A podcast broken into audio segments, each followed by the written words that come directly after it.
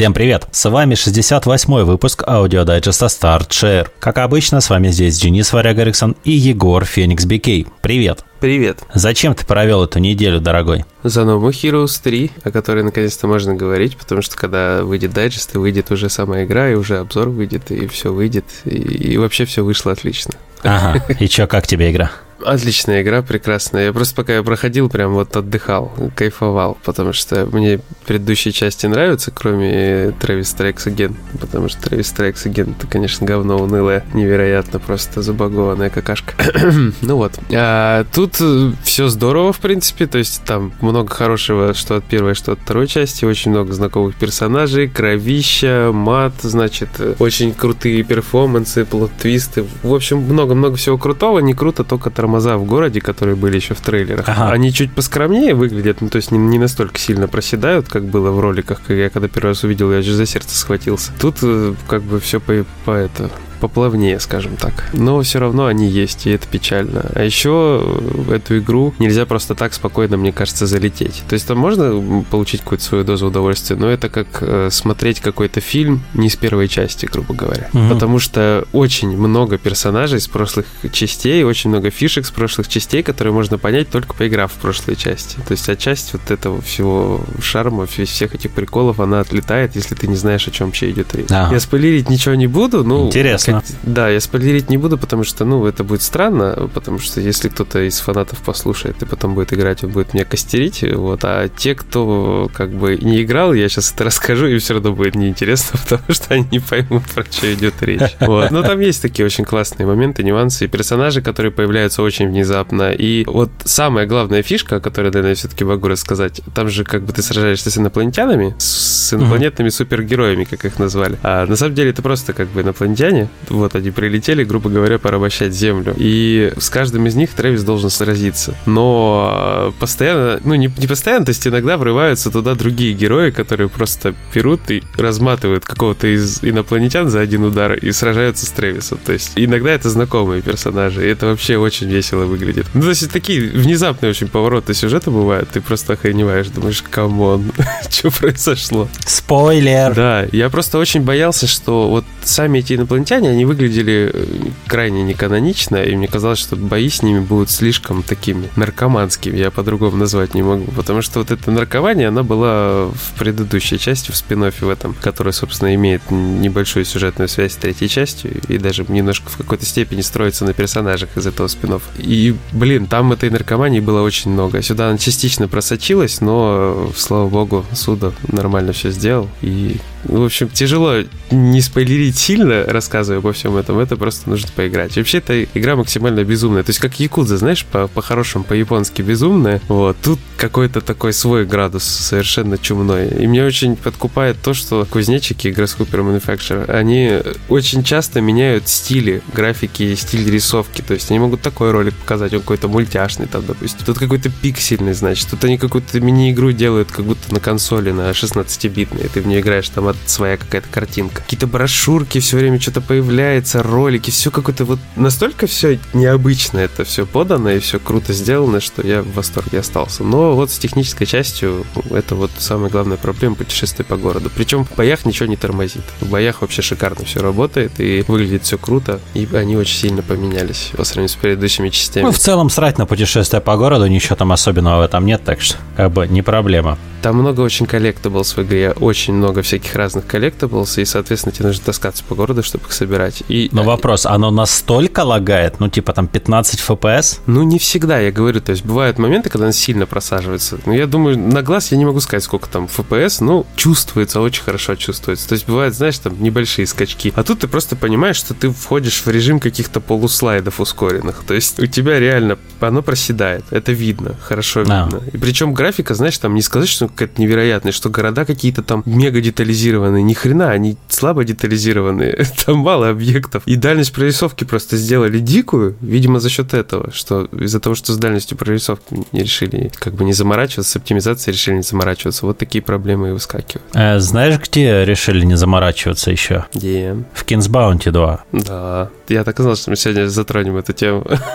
Да, я, я сравнил, просто ж поиграл и на PS, и на Switch свече. свече. Ну вот жена у меня играет на PlayStation, она тащится, ее прет игра. На Соньке работает довольно неплохо, хотя, конечно, там очень много деревянных всяких моментов, типа перемещения персонажа, его анимация, все вот это, оно очень деревянненькое такое. Это неплохо, потому что олдскульно. Но, с другой стороны, разработчики вроде как целились в AAA угу. и немножко промахнулись. Хотя при всем при этом, а если отбросить технический вопрос Kings Bounty 2, там все очень хорошо. То есть там интересная история, интересный лор, круто, вот интересно исследовать мир, искать всякие секреты, выполнять сайт-квесты. Довольно неплохие персонажи, довольно живой мир, потому что все вокруг что-то там болтают. Из-за этого, кстати, на свече играть немножко печально, потому что текст весь очень-очень мелкий. Очень-очень-очень-очень-очень-очень мелкий. Ну, кстати, в Ведьмаке был поменьше, по-моему. И так вот на память. Может, был может быть. Да. Тут еще терпимо, терпимо еще. Но все равно мелкий очень шрифт, а текста очень много. Плюс, э, ладно, текст, который выдается там в диалоговых окнах и так далее, а именно я говорю о тексте, который всплывает над говорящими персонажами. А-а-а. Его иногда бывает столько, что ты просто не улавливаешь, просто не успеваешь прочитать. Но при этом играть, играть интересно. На свече, правда, еще момент в том, что когда играешь в портативном режиме, то тактический бой, тактический режим очень мелко все. И бывает,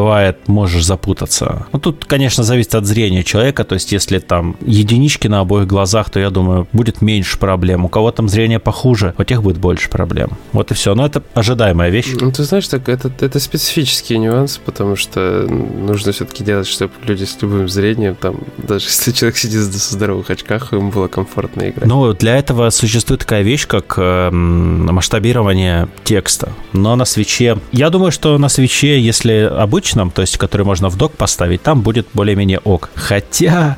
А вот загонять Кинсбаунти свичевский на большой телевизор я бы не стал. Просто не стал бы, потому что, наверное, там будет все плохо э, с графикой. Ну, там не будет принципиального скачка. То есть я не помню ни одной игры, которую, знаешь, ты берешь, такая док, и она прям преобразилась. Ну, нет такого. Нет-нет, я, про... я говорю о том, что играть в игру с такой графикой на небольшом экране и играть ее на там 60 дюймах, это огромная разница. Да, я поэтому больше люблю портатив. Да, игры на свече, они типа на больших... Вот из того, что могу сейчас вспомнить, тут Monster Hunter Stories 2, которая вот недавно выходила, а она круто смотрится на телевизоре. Даже на большом. Вот у меня 55 и ну, смотрится Rise. классно. Rise тоже хорошо смотрится, да. Fire Emblem, которая Three House смотрится хорошо. Зельда.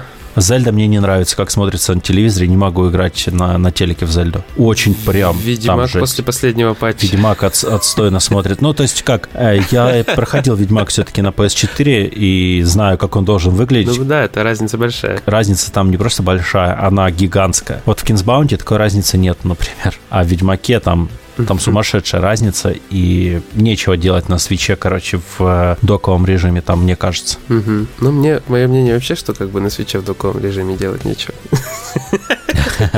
Ну, это портативная консоль, как бы ее не называли. Ну, я да, я, все-таки а не испытываю никакого желания играть вот так, на, вставив ее в док, потому что, ну, ну, не вижу вот никакой необходимости, мне удобнее на диване, блин, вот у меня экран перед глазами, те же устройства управления, органы управления. Я лежу, делаю все то же самое, mm-hmm. только как бы мне комфортнее. Ну, у каждого свои, конечно, приколы.